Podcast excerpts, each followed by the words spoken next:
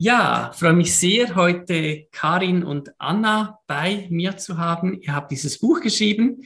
Bei meinem Kind mache ich das anders.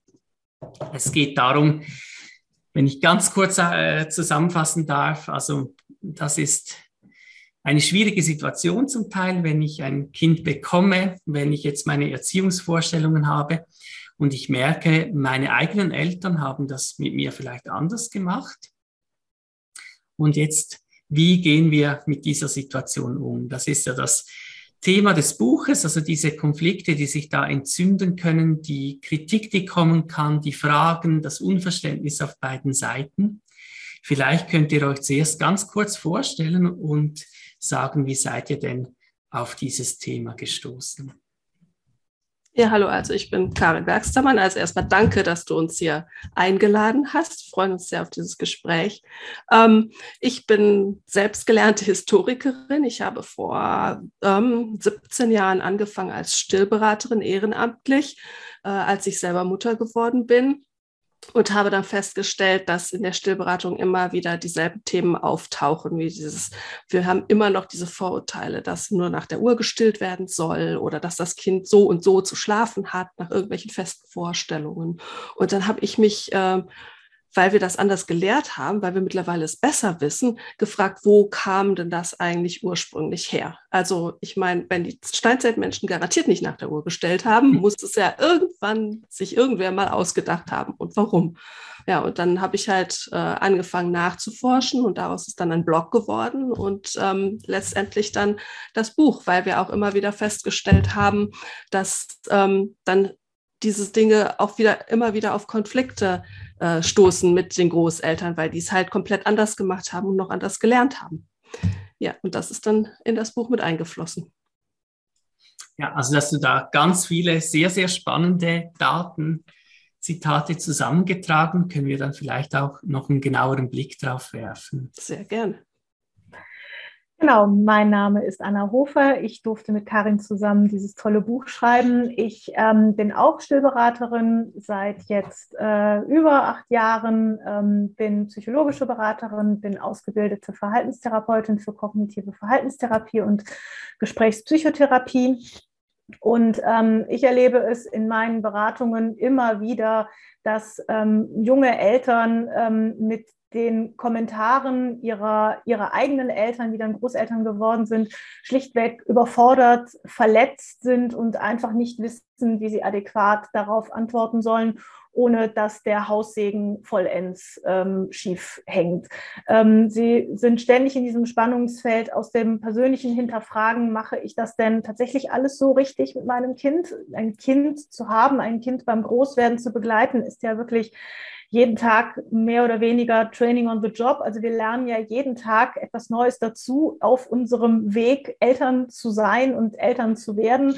Und nichts ist ja so statisch, wie wir uns das vielleicht manchmal auch wünschen. Und wenn dann die alten Erfahrungen auf unsere neuen Erkenntnisse und auch unsere leichte Unsicherheit treffen, dann kann das schon manchmal ganz schön zu Zündstoff führen. Und ähm, ich habe, ich habe Familien in der Pandemie erlebt, die gesagt haben, es ist gar nicht so schlimm, dass wir jetzt nicht zum Geburtstag fahren müssen, ähm, die manchmal ziemlich froh waren um die Distanz, für die sie ja nichts konnten dann in diesem Moment.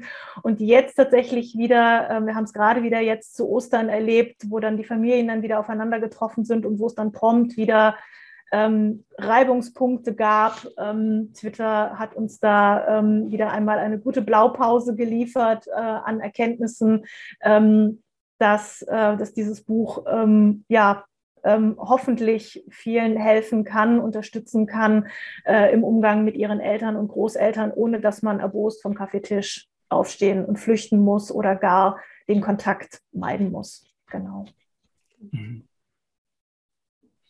Ja, also das ist ja gerade so diese Phase, wo man dann mit dem Kind nach Hause kommt oder wo, wie du es angedeutet hast, viele Unsicherheiten schon mal da sind. Man will es auch unbedingt richtig machen. Man hat sich vielleicht eingedeckt mit Literatur und guckt, orientiert sich, was, was ist so der Stand der Forschung, wie macht man das heute. Und dann sind diese Überzeugungen der Großeltern vielleicht im Raum oder gerade das, dass man nach Zeitabständen stillen soll. Das ist ja so ein Thema. Karin, das ist angesprochen. Wo kommt denn diese Vorstellung her? Die kommt zum einen aus völlig falschen Vorstellungen davon, wie der menschliche Körper funktioniert. Also diese Dinge über Anatomie, die haben wir teilweise erst in den letzten 200, 300 Jahren gelernt. Und oft wurden die dann erkundet am ja, verstorbenen Menschen. Er wurde aufgeschnitten, geguckt, wie sieht es da drin aus. Und dann hat man sich überlegt, okay, wie funktioniert das wohl, äh, während der Mensch noch lebt? Und äh, hat dann einfach, naja, nach nach den eigenen Ideen sich das überlegt und, und konnten nicht äh, wirklich Dinge überprüfen, so wie wir das ja heute können. Wir können heute in Menschen, die leben, reinschauen mit unserer Technik, ja, und äh, Analysen betreiben, chemische, sonstige Dinge, die konnten die damals einfach nicht. Und speziell jetzt mit den Abständen war es durchaus so, dass bei Kindern, die nicht gestillt wurden, dann halt mit irgendwelchen gepanschten ähm, Kuhmilch oder Ziegenmilch oder sonst was, äh, ähm, ja, ähm, Getränken, ja, sowas äh, ähm, ne, gefüttert wurde, was durchaus sehr schlecht für die Gesundheit war, wo aber tatsächlich durchaus äh, notwendig war, eine gewisse Pause einzuhalten, damit das ähm, den Magen nicht zu sehr überlastete. Und dann ist man schlichtweg zurückgekommen das auch auf das Stillen zu übertragen. Vor allem auch, weil man äh, gerade zum Beispiel im 19. Jahrhundert unheimlich äh, erpicht darauf war, alles geordnet und nach Zeit zu machen und alles nachmessbar zu machen und so weiter. Und das war super wissenschaftlich und modern. Und da kam das dann rein, dass das dann immer wieder, immer mehr vergessen wurde, wo es eigentlich herkam und einfach nur noch diese Regeln über, äh, übertragen wurden. Also zum Teil ja auch aus Waisenhäusern, oder? Ja, zum Teil auch, ja, weil. wo meine, du, wo du ja natürlich eine ganz andere Situation hast. Genau, ja. wenn du da zig Kinder hast und nur wenige betreuende Personen, dann muss man das halt irgendwie auf die Reihe kriegen. Ne? Und damals war auch noch nicht bekannt, äh, Hospitalismus, dass das schädlich ist, wenn die Kinder einfach nur körperlich versorgt werden, dass sie auch emotionale Bindung brauchen und so weiter. Ja, und das ähm, da kamen dann aber so wohlerzogene Kinder bei raus, ne? so wunderbar, die, die sich dann ähm, wirklich nur gemeldet haben, wenn sie durften, wenn es Zeit war.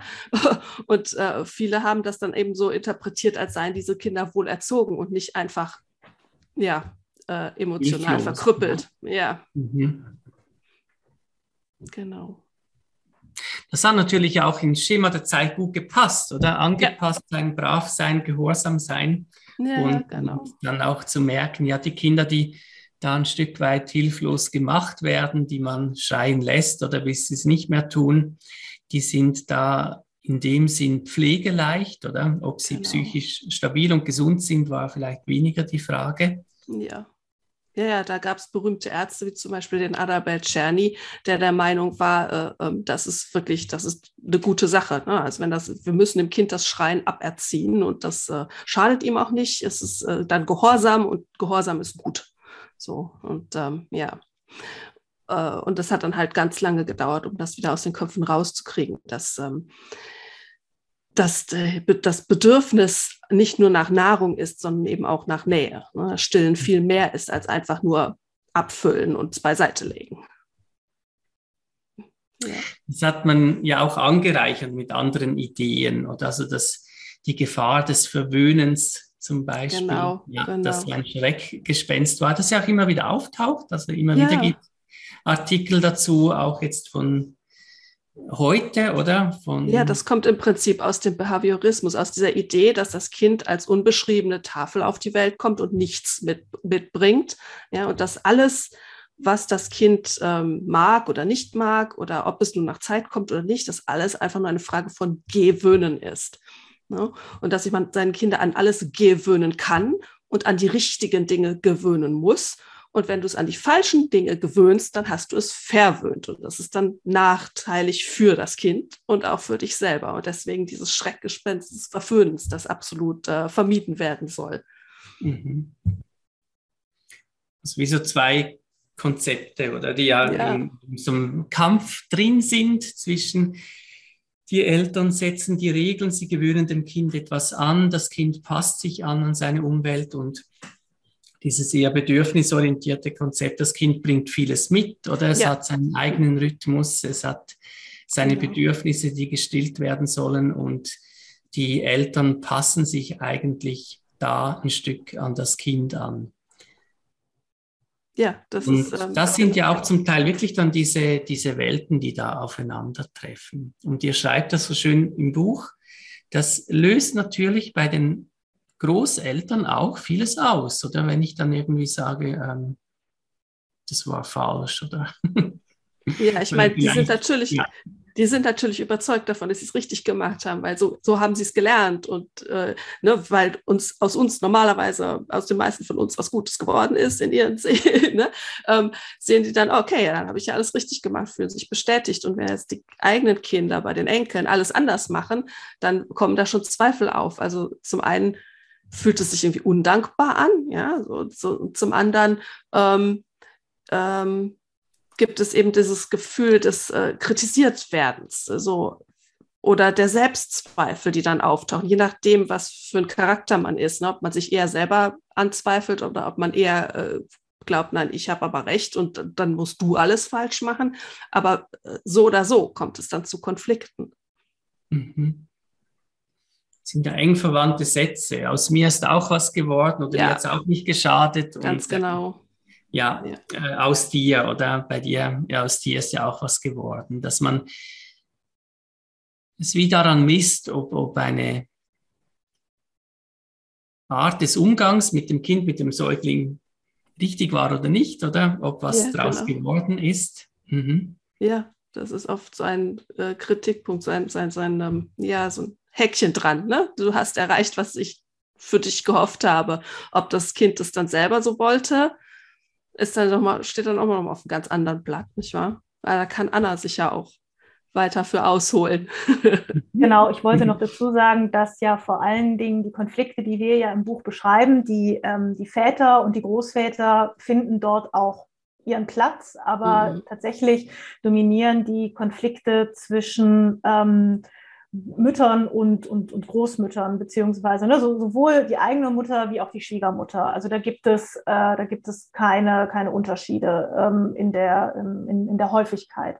Und das liegt auch darin begründet, dass Frauen ähm, damals wie auch, auch heute immer noch sehr stark über ihre, über ihre Rolle als Mutter definiert werden. Also wir sind nicht einfach nur Frauen, sondern wir sind Frauen, die irgendwann mal Mütter werden sollen. Also ne, die, das, das Thema ähm, Regretting Motherhood ist ja auch eins, das hitzig diskutiert wurde, denn die Vorstellung, dass man vielleicht diese Rolle der Mutter nicht, nicht gerne ausfüllt oder sagen wir mal nicht, nicht, nicht in, in dem Spiegelbild, das die Gesellschaft gerne sehen möchte, das, äh, das ist schon für, für manchen immer noch unvorstellbar. Und so ist es auch nicht erstaunlich, dass ähm, Frauen sich in ihrer Rolle als Mutter vergleichen und zwar über Generationen hinweg.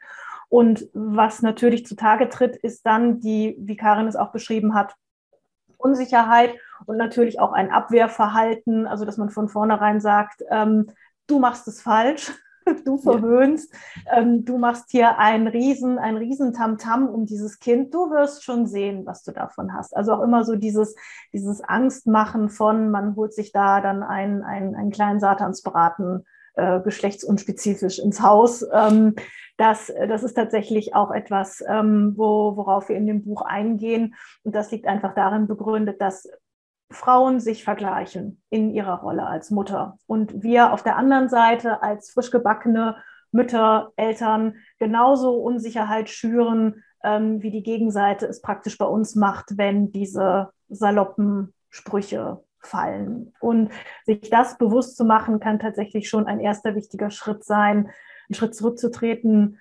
durchzuatmen und diesen, diesen Übergriff, den wir da gerade auf uns zukommen sehen, wieso nimmst du ihn oder sie denn jetzt schon wieder hoch? Ja, ähm, er oder sie tanzt dir nachher noch auf der Nase rum, du wirst es schon sehen, ähm, mehr als Unsicherheit zu begreifen, als tatsächlich ein Angriff auf das, was ich da gerade tue. Mhm. Es ist ja wirklich auch nicht so tot zu kriegen, das mit diesen Tyrannenkindern, oder? Also ja. dies, Oldie but Goldie, genau. Ja. ja, ja, leider, leider. Das sitzt ja. tief. Ja. Und da können wir ja wirklich sagen, der Säugling oder der, der ist nicht manipulativ, der hat seine Bedürfnisse, da sollte man prompt darauf reagieren. Wie kann man das denn seinen Eltern, wenn die jetzt ganz anders denken, beibringen? Also ich finde immer eine gute ähm, Strategie, einfach Fragen zu stellen. Also es quasi aus den Großeltern selber rauszulocken. Ich stelle mich jetzt nicht hin und halte einen Vortrag, das ist so weil. Und ich habe diese Studien gelesen und jenes Buch sagt das, weil äh, wenn dir jemand so kommt, dann blockst du direkt ab. Du brauchst, was du brauchst, ist ein richtiger Dialog. Also wirklich, du musst fragen, wo sind denn deine Ängste? Warum glaubst du denn, dass, äh, äh, dass es schlecht ist für das Kind, wenn ich A oder B tue? Oder was sind deine Sorgen? Und worauf willst du eigentlich hinaus, wenn du kritisierst, dass ich A oder B tue? Ja, und ähm, dann wirklich in ein äh, Gespräch kommen und die Gegenseite ernst nehmen. Es, das ist nicht immer sofort möglich. Es, es ist, manchmal sind wir auch einfach nur ja, ähm, genervt oder äh, wirklich verletzt. Ähm, dann macht es aber Sinn, ne, vielleicht später nochmal auf dieses Gespräch zurückzukommen, in einem ruhigen Moment nochmal das Gespräch zu suchen. Und ähm, da kann man auch noch nicht erwarten, dass man sofort eine Lösung findet. Aber es ist wirklich immer einfacher, das, den Gesprächspartner so ein bisschen selber drauf kommen zu lassen, in die richtige Richtung zu stupsen, ähm, als wenn ich ihnen einfach so einen Vortrag halte und erkläre, ich mache das so weil und ich weiß das besser als du weil. Und ähm, da hilft es dann einfach, ähm, ja, offen zu sein und zuzuhören. Mhm.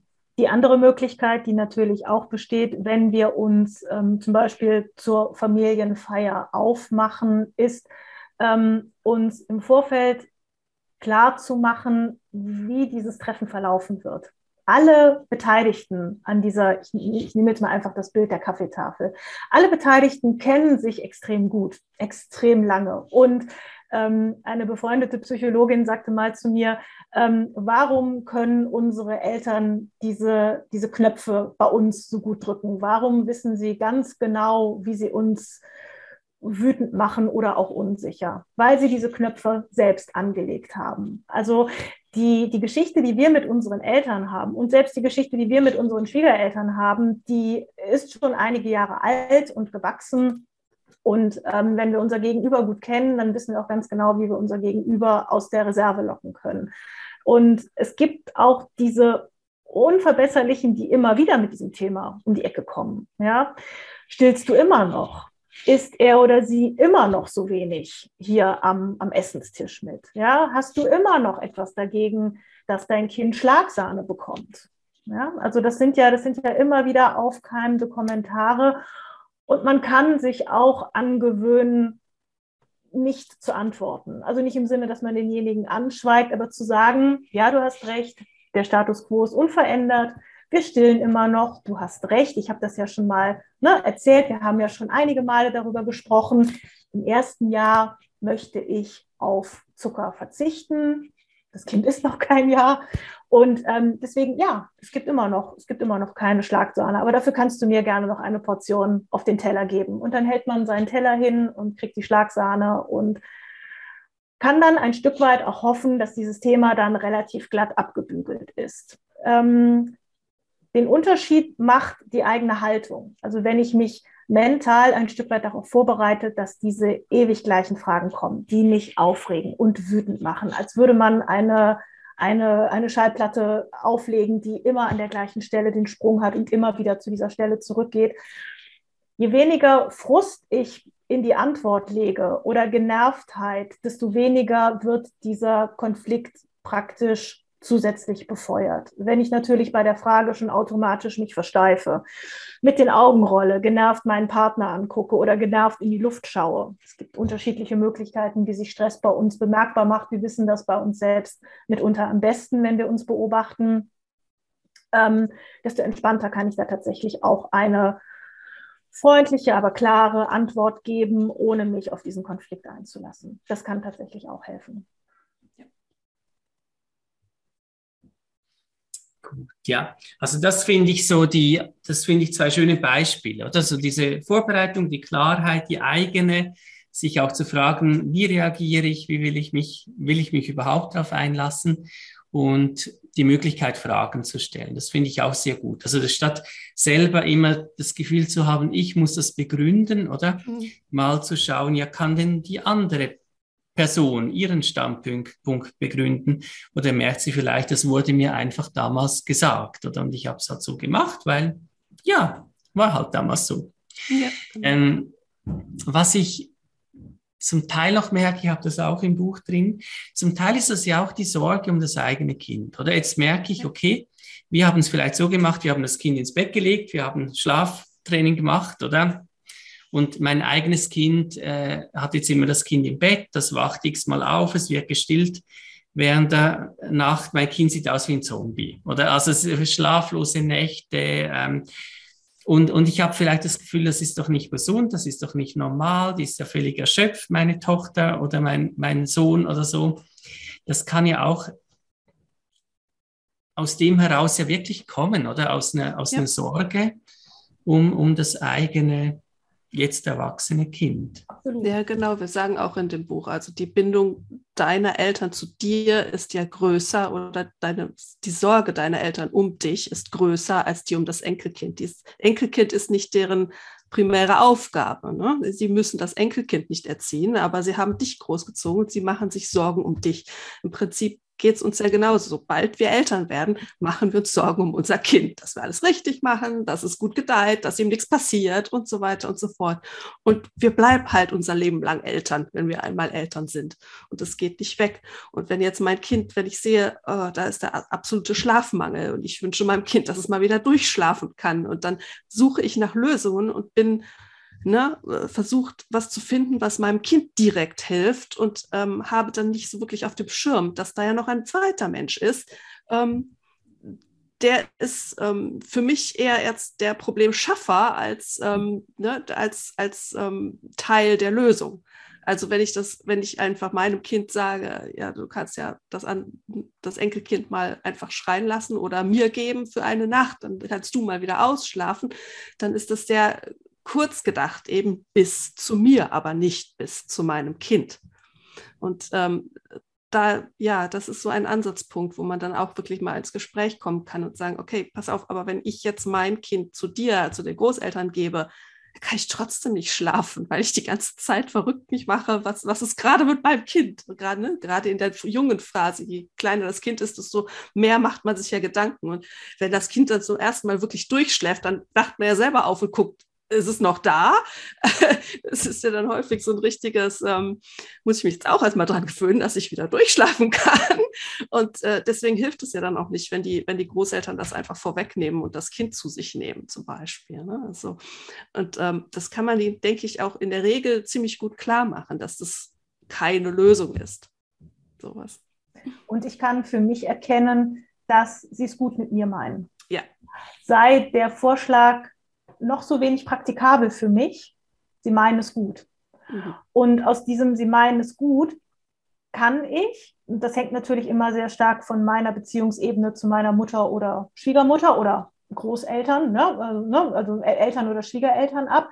Ähm, wenn ich weiß, dass sie sich sorgen und wenn ich weiß, dass sie sich kümmern möchten, dann kann ich sagen, die Idee, dass, dass, das, dass das Baby irgendwie bei euch ist, damit ich gut ne, damit ich zur Ruhe komme. Das ist, das ist, das ist lieb gemeint, es ist nicht das, was ich brauche. Kann ich euch einen Vorschlag machen? Also ich hätte eine Idee, was mir helfen würde. Ja, und, und, und, und selbst wenn ich, wenn ich noch keine Idee habe, wäre das doch für mich ein guter Anhaltspunkt, mir mal Gedanken zu machen. Ähm, wenn ich schon das Angebot von Entlastung bekomme, dann sollte ich mich, mich mit mir alleine oder mit meinem Partner darüber unterhalten, okay, gut, wir haben jetzt hier die Chance, dass Sie uns Entlastung geben wollen, dann lass uns mit Ihnen darüber sprechen. Dann lass uns miteinander überlegen, was, wie für uns Entlastung gut, gut aussehen könnte, ohne dass Sie das Baby jetzt, jetzt bekommen. Ähm, weil das ist nicht das, was ich, mir, was ich mir vorstelle. Wie Karin sagte, man kann dann nicht gut schlafen, wenn das Baby nicht bei einem ist. Aber man kann es tatsächlich als eine Art von, von, von dem Wunsch nach Fürsorge verstehen und nicht als, als Vorwurf, ähm, dass wir unser Kind die ganze Zeit bei uns haben. Und das ist auch noch ein schönes Konzept, weil eben, ich weiß ja zum Teil sehr genau, was mich nervt vielleicht, oder? Und, und sich zu sagen, es steht auch ein Stück weit in meiner Verantwortung, darüber nachzudenken, was ich eigentlich will und das ja. klar nach außen zu kommunizieren, ähm, um, um den eigenen Eltern auch die Chance zu geben, ihre Rolle als Großeltern gut auszufüllen, oder? Ja, genau. Und ihnen gewisse Unsicherheiten zu nehmen, die für dieses Jahr auch neu. Ja. Das, das finde ich eine sehr schöne Art und Weise, auch diese Konflikte zu reduzieren. Ja. Ja, die Großeltern. Ich denke dass diese Frage, dass, welche Art von Großeltern wünschen sich meine Kinder, oder? Mhm. Das ist ja eigentlich relativ unklar meistens. ja, und Großeltern kommen ja auch in dieses, also die müssen zum ersten Mal lernen, selber Großeltern zu sein. Ne? Es ist ja für sie auch Neuland. Aber zum anderen haben sie wahrscheinlich auch sich vorher schon Gedanken gemacht, wie wird es denn sein, wenn ich Großeltern bin? Also, oh, ich will mich um mein Enkelkind kümmern und es verwöhnen und mich, äh, ne, hi, hi, hi. Und meine Kinder, ich habe, eine Oma hat mir mal gesagt, ähm, wenn man Eltern ist, dann muss man erziehen und wenn man Oma ist, dann kann man sein das Kind genießen. Und ähm, ja, wir möchten halt als Eltern auch unsere Kinder genießen, aber das ist ein, ja, eine überalterte Rolle, ne, die dann aber zu Vorschein kommt. Also die aktuelle Elterngeneration ist die, die arbeitet und schuftet und sich um den Hof, um Haus kümmert, um Arbeiten geht und so weiter. Und die Großeltern sind da und betreuen das Kind und haben Spaß mit dem Kind und freuen sich daran. Und wenn jetzt die Eltern selber sagen, nö, also wir möchten unser Kind selber genießen und es da bei uns haben und es ähm, ja nach Bedarf stillen und im, im, Familienbett schlafen und so weiter, dann ist das erstmal wahrscheinlich auch so eine gewisse Enttäuschung für die Großeltern, weil sie sich gewünscht haben, dass das Enkelkind mehr Zeit mit ihnen verbringt, dass sie es mehr genießen können. Und jetzt ähm, äh, ne, es, nehmen die Eltern da quasi etwas weg, was, was sie, wonach sie sich gesehnt haben. Also sie haben jetzt diesen doppelten Verlust. Sie konnten ihre eigenen Kinder nicht ähm, genießen, als diese klein waren, weil die Gesellschaft es nicht zugelassen hat und weil es traditionell einfach so war, dass die Eltern das, das nicht deren Aufgabe ist. Und jetzt wird das Enkelkind quasi auch noch weggenommen. Das ist ja auch ein ein unheimlicher Verlust. Also ich, dann haben sie ja nie im Leben ein kleines Kind gehabt, das sie einfach mal nur genießen können. Ne? Und da muss man dann auch vielleicht ein bisschen Verständnis für diese Situation aufbringen. Und wir müssen mutig sein, ähm, das dann auch anzusprechen. Ja. Ähm, die, die Emotionalität, die uns mit unseren Kindern verbindet, unser Wissen um Entwicklungspsychologie, ja, Pädagogik, ähm, wir haben, wir haben so viel Zugang zu Wissen, ähm, dass, dass, unseren, dass, dass unserer Großelterngeneration nicht so leicht zur Verfügung gestellt wurde. Das heißt, wir sind auch diejenigen, die solche Gespräche dann auch ähm, durch das Wissen, das wir durch die ganzen großartigen Bücher haben, die es im Moment ähm, und schon seit Jahren äh, zu kaufen gibt. Ähm, wir haben da einen ganz klaren Vorteil und diesen Vorteil müssen wir dann auch nutzen, indem wir diese, diese Enttäuschung, die da hochkommt, auch tatsächlich ansprechen. Also wenn, wenn ich eine Großmutter habe, die davon geträumt hat, dass das Enkelkind im Sonnenschein im Kinderwagen durch die Gegend zu schieben und ich sage, äh, ich habe aber keinen Kinderwagen und ich will den auch nicht, ich laufe im Tragetuch durch die Gegend, ja, das ist total toll und schön und ich habe die Hände frei. Diese Großmutter sieht sich dann auf einmal nicht mehr und fühlt sich dann natürlich, wie Karin schon sagte, um ihre Großelternrolle, so wie sie dachte, dass sie die ausfüllen möchte, auch ein Stück weit betrogen. Und es ist an uns, das sensibel anzusprechen, ohne sich lustig zu machen, ja, und zu sagen, wenn du einen Spaziergang machen möchtest, kannst du, ich habe jetzt keinen Kinderwagen, aber ich zeige dir total gerne, wie man dieses, wie man dieses Tuch bindet. Magst du es mal ausprobieren? Da muss auch noch gar kein Kind drin sein. Ja, so ich kann es ich kann's dir einfach mal binden und wir schauen es uns zusammen an. Wenn die Großmutter das dann für sich nicht annehmen möchte, okay, gut, aber man kann dann wenigstens darüber sprechen, was die, was die Enttäuschung ist, die im Raum steht. Denn wenn man nicht darüber spricht, wird das so ein ganz alter Klumpen im Bauch, der sich die nächsten Tage, der, der sich die nächsten Jahre, der löst sich nicht auf diese Enttäuschung bleibt. Dieses Gefühl, betrogen, etwas verpasst zu haben, ja, das eigene Großelternerleben nicht so leben zu dürfen, wie man es sich vorgestellt hat. ähm, das bleibt dann einfach in diesem Moment. Und das wäre sehr, sehr schade. Und ich bin mir ziemlich sicher, dass es diese Situation in Familien immer wieder gibt, ohne dass man, dass die, dass die beteiligten Personen sich so richtig herleiten können, oh Gott, wo kommt denn jetzt auf einmal dieser eisige Wind her? Das habe ich, genau. jetzt, hab ich jetzt nicht kommen sehen. Ja.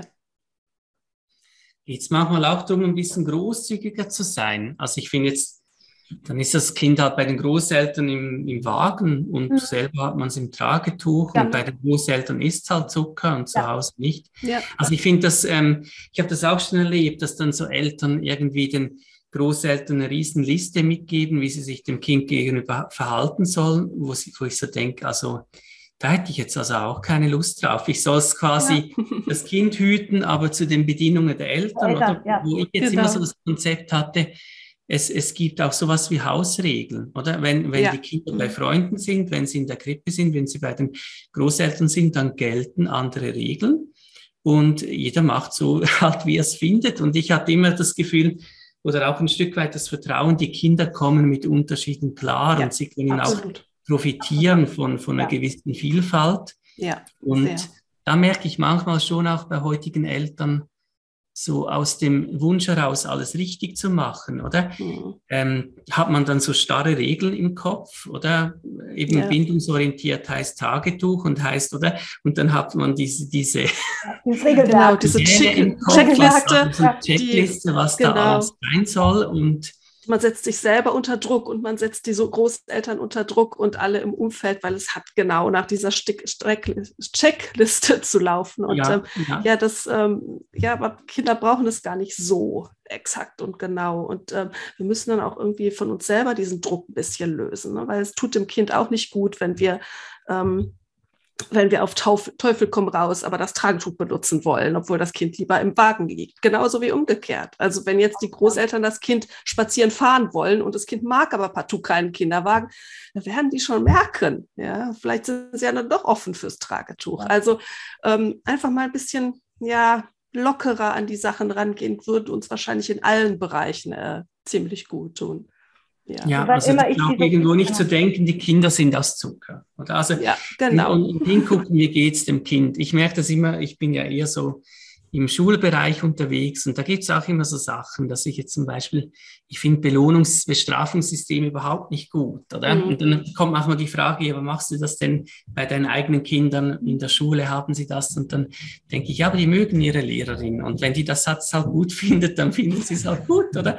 Das, ja. das muss ja, die muss ja nicht die gleichen Ansichten haben wie ich. Wenn das Kind leidet, ist es etwas anderes. Aber ja. ich denke, da Nora Imlau hat das äh, mit einem guten Begriff Ambiguitätstoleranz, oder? Also mhm, wir genau. brauchen, genau. ja. wenn wir wollen, dass, dass wir nicht uns abkapseln mit unserem Kind und nur noch unsere Perspektive die richtige ist und so eng und streng werden da, oder? Mit ja. allen anderen, außer mit unserem Kind.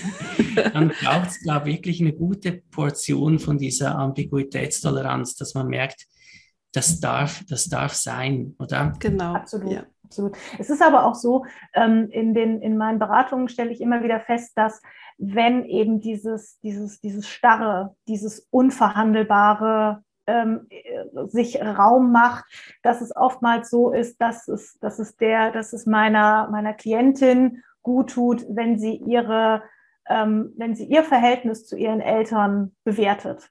Denn diese, denn diese Unverhandelbarkeit und diese, und diese Härte äh, gegenüber den Großeltern, ähm, die hat mitunter Gründe oder, oder, oder dieser Wunsch nach Kontrolle. Ja, es ist wirklich dieses, ich bewerte meine eigene Erziehung in dem Moment, wo ich selbst Mutter werde und ich merke, dass einige Dinge ähm, nicht schön waren für mich. Und in diesem Wunsch, das praktisch auszugleichen, ähm, bekommt es etwas Kasernenhofartiges und es findet keine Kommunikation statt. Und ich sage meinen Klientinnen immer, redet über alles.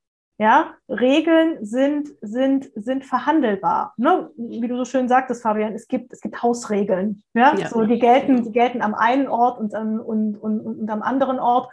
Und es ist, und es ist wichtig, ähm, Familien da so ein bisschen in die Kommunikation reinzuleiten. Es sind manchmal nur kleine Impulse, die es braucht, diesen Schritt zu gehen und zu sagen, ähm, ich habe da so ein paar Sachen, die sind mir sehr wichtig. Ich möchte, dass ihr das wisst und ich möchte, dass wir uns darüber unterhalten. Und wenn doch schon so ein Satz fällt, dann ist da doch ganz viel möglich. Und zwar nicht im Sinne von Konflikt, sondern von tatsächlichem wertschätzendem Dialog, indem ich der Gegenseite zuhöre, indem ich meine Position klar mache und dann findet man, findet man in den allermeisten Fällen tatsächlich ähm, auch einen Kompromiss. Aber dieser, dieser Satz und dieses Einleiten und dieses Einladen über, über Regeln und Werte und, und, und, und, und Erziehung und Vorstellungen von Erziehung zu sprechen, ähm, das, davon profitieren beide Generationen, alle Generationen. Denn das, denn das Kind, ja. das quasi dazwischen steht, ja dann nochmal am allermeisten, wenn genau. sich beide Parteien so einig werden, wie es irgendwie möglich ist.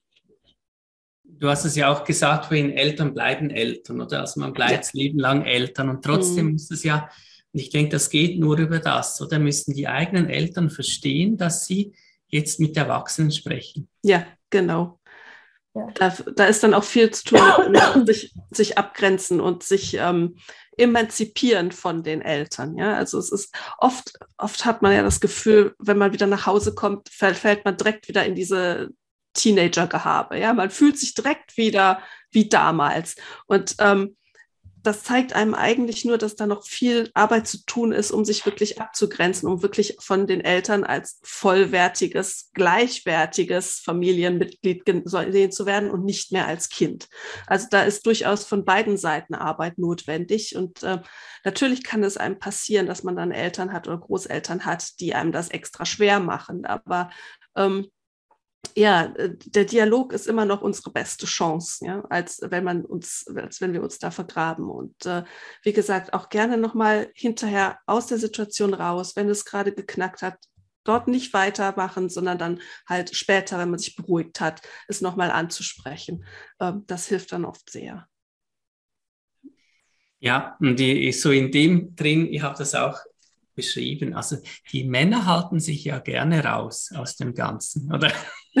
also die, die, Großväter und die Männer, da, dann wird quasi die Mutter verhandelt mit der eigenen Mutter, mit der Schwiegermutter. Und ähm, es richtet sich auch meistens an die Mütter, ja. ne? weil, was, weil wir was? einfach traditionell immer noch die Mutter, die Erziehungsrolle bei der Mutter sehen. Das ist, ist in unserer Gesellschaft so tief verwurzelt, das dauert noch, bis wir das endlich rauskriegen, weil Väter das genauso gut können. Das ist nicht genetisch und wir werden nicht zu perfekten Eltern mit der Geburt. Also es ist alles für uns alle ein Lernprozess und das ist in Ordnung.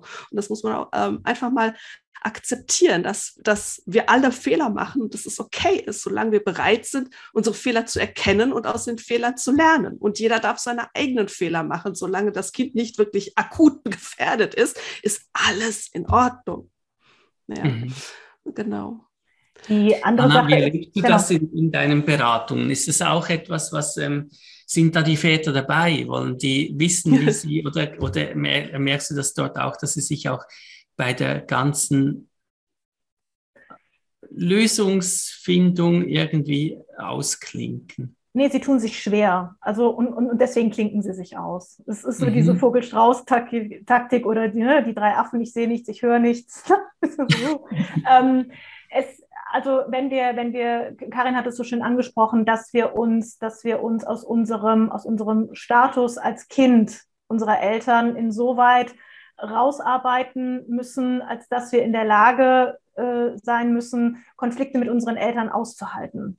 Also wir brauchen nicht ein ständiges Kopfnicken unserer Eltern, du machst das mhm. fein, du machst das gut, du machst das super. Ja, das brauchen, das natürlich wünscht sich jeder Mensch Bestätigung. So, aber wenn, wenn dieses dauernde Kopfnicken unserer, unserer Eltern bedeutet, dass wir unsere eigenen Vorstellungen von, von, von Erziehung oder Beziehung zu unseren Kindern ähm, über Bord werfen, ähm, ist, das, ist das natürlich auch nicht in unserem Sinne.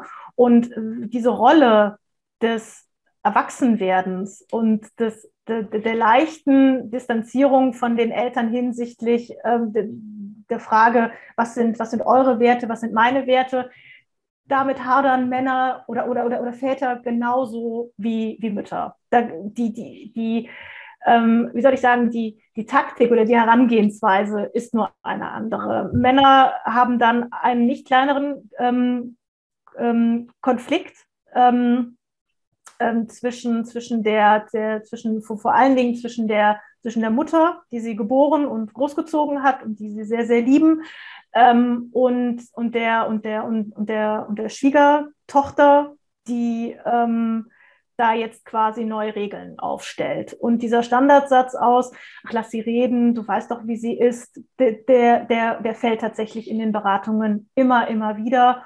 Und auch da hilft es wirklich immer zu sagen, du musst gucken, dass du die Interessen vertrittst, die für deine Familie, und deine Familie sind jetzt deine Kinder, deine Frau, ja, ähm, die für euch alle richtig und gut und, und, und, und stimmig sind. Und ständig dieses Fähnlein im Wind zu sein, dass der Frau sagt, ja, ja, das ist irgendwie alles doof, wie das gelaufen ist. Und wenn man dann wieder miteinander da sitzt und sich von seinem Partner Rückhalt wünscht und der sagt dann einfach gar nichts, dann ähm, hat das natürlich nochmal eine ganz besondere Qualität, was den Konflikt angeht, denn das ist dann quasi über die Generationen hinweg und dann auch nochmal in der Paarbeziehung. Also das ist dann so gefühlt der absolute Super-GAU. Ja.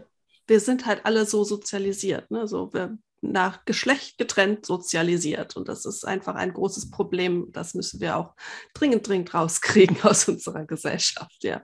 Mhm. Also wir merken das ja auch immer beim ganzen Erziehungsthemen, wie wenig Männer da kommen oder mm. involviert sind und wie sehr das doch noch in, in Mütter- und Frauenhand ist. Ja wie es kaum, also wenn ich schaue, all diese Foren, wo Eltern sich austauschen, das sind ja Mütterforen, das sind nicht ja, Elternforen. Oder? Ja, das sind eigentlich immer Mütter, ja. Da ist eine ganz geringe Prozentzahl an, an Vätern und äh, ja, nicht-binären Eltern oder sonst wem drin. Also es ist wirklich hauptsächlich Mütter, ja. Ja weil einfach auch die Erziehungsarbeit von Frauen und von Männern unterschiedlich gewertet wird. Männer bekommen ein Wow für das, was sie an Erziehungsleistung tun ja. und Frauen bekommen ein, ist doch selbstverständlich. Ja, entweder selbstverständlich oder wie, das machst du nicht und dies machst du nicht, aber das musst du auch noch machen. Oder ja. das, ja, genau, ja. genau. Also von ist doch selbstverständlich und du machst 50 Fehler zu, oh toll, du hast die Windeln gewechselt und bist mal mit dem Kleinen um die Ecke, um die Ecke gelaufen, ja. damit deine Frau äh, weiß ich nicht, ich anders arbeiten kann.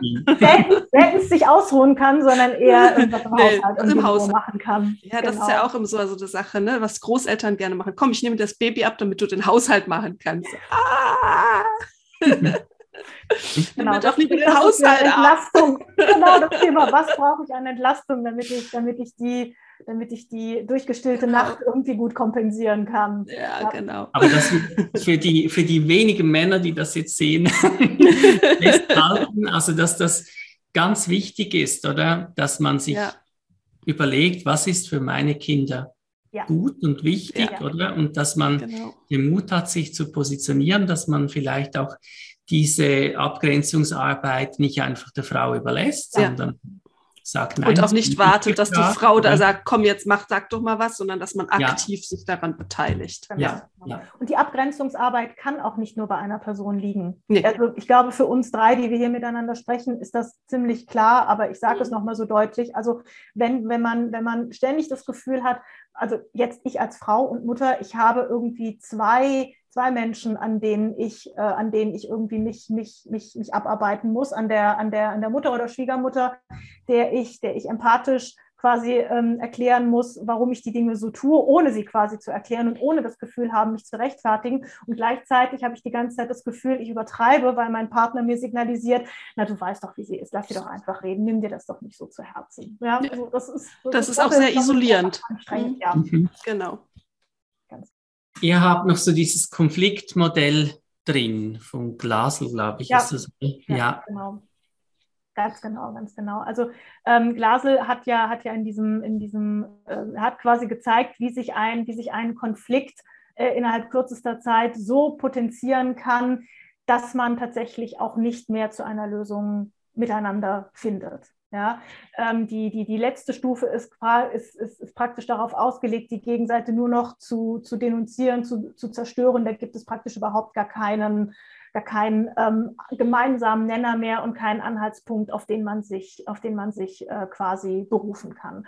Und wenn wir uns das jetzt im, im, im Konfliktherd der Familie vorstellen, können wir uns auch gut ausmalen, wie schnell das tatsächlich vonstatten äh, gehen kann. Karin hatte es so schön beschrieben, dass wir eben nicht diese und jene Studie zitieren, die uns Recht gibt, ja, oder dieses und jenes Buch, wo das, wo das ganz intelligent drin beschrieben steht. Auch wir beide möchten eigentlich unser Buch in einer solchen, in einer solchen Konfliktsituation nicht erwähnt wissen. Ja, so von wegen hier, kluge Menschen haben das und das beschrieben. Das hilft, das hilft überhaupt nicht. Wenn sich die Gegenseite dumm, beschämt oder ja, wie auch immer denunziert fühlt, dann hört dieser Mensch verständlicherweise nicht zu. Würden wir im Übrigen auch nicht. Ja, wenn wir uns vorgeführt und dumm fühlen äh, und unfähig, dann mag der Tipp, den man uns in diesem Moment gibt, wenn er, wenn er nicht empathisch kommuniziert ist, dann wird dieser, dieser Vorschlag und sei er noch so gut gemeint und vielleicht auch gut und richtig, er wird